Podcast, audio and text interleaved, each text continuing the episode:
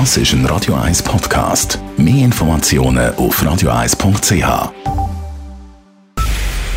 Es ist 9 Uhr. Radio 1, der Tag in 3 Minuten. Mit dem Raphael Wallimann. In der Schweiz dürfte bei der Organspende bald die sogenannte erweiterte Widerspruchslösung zum Einsatz kommen.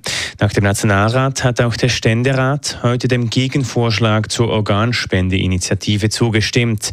Die Initiative verlangt, dass jede Person nach dem Tod automatisch zum Spender wird, wenn sie nichts anderes festgehalten hat. Beim Gegenvorschlag haben die Angehörigen noch die Möglichkeit, eine Organspende zu verhindern. SP-Ständerat und Präsident der zuständigen Kommission, Paul Rechsteiner, betonte im Rat, wie wichtig Organspende für viele Menschen in der Schweiz sei. Die Zahl jener, die auf ein Organ warten, übersteigt jene der Spenderinnen und Spender bei weitem. Ende 2020 warteten rund 1500 Personen auf ein Organ. Letztes Jahr starben 72 Personen, die auf der Warteliste standen, darunter Kinder und Jugendliche. Gegner der erweiterten Widerspruchslösung befürchten durch die neue Regel eine Erwartungshaltung, die einer Organspende nahe kommt.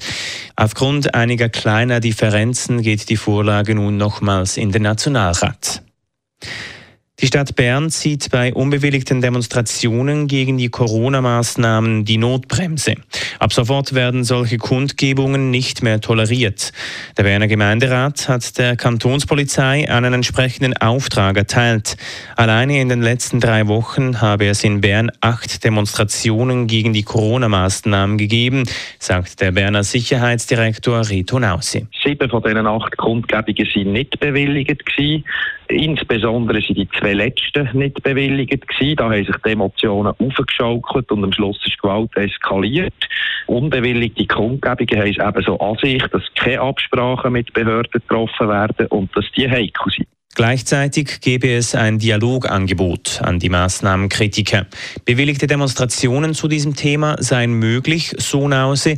Diese müssten aber mit genügend Vorlauf mit den Behörden abgesprochen werden. Beim Opfer des Tötungsdelikts beim GZ Bachwiesen in Zürich handelt es sich um einen 66-jährigen Obdachlosen. Wie die Kantonspolizei mitteilt, ist der mutmaßliche Täter, ein 20-jähriger Schweizer, geständig. Die Staatsanwaltschaft hat Untersuchungshaft beantragt. Das Opfer sei gemäß aktuellem Ermittlungsstand durch massive, stumpfe Gewalteinwirkung gestorben.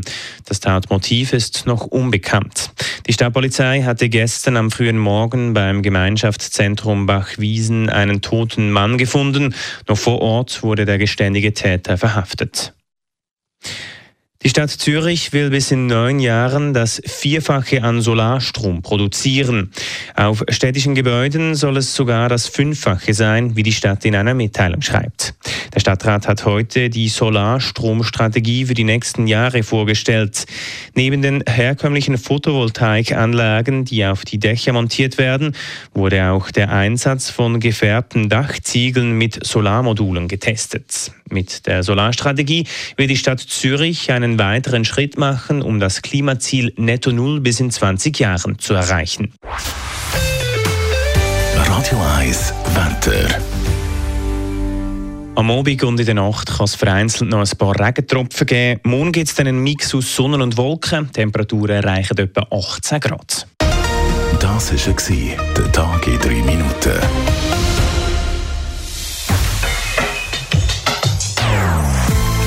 Non-Stop-Musik auf Radio 1. Die besten Songs von allen Zeiten. Non-Stop. Radio 1.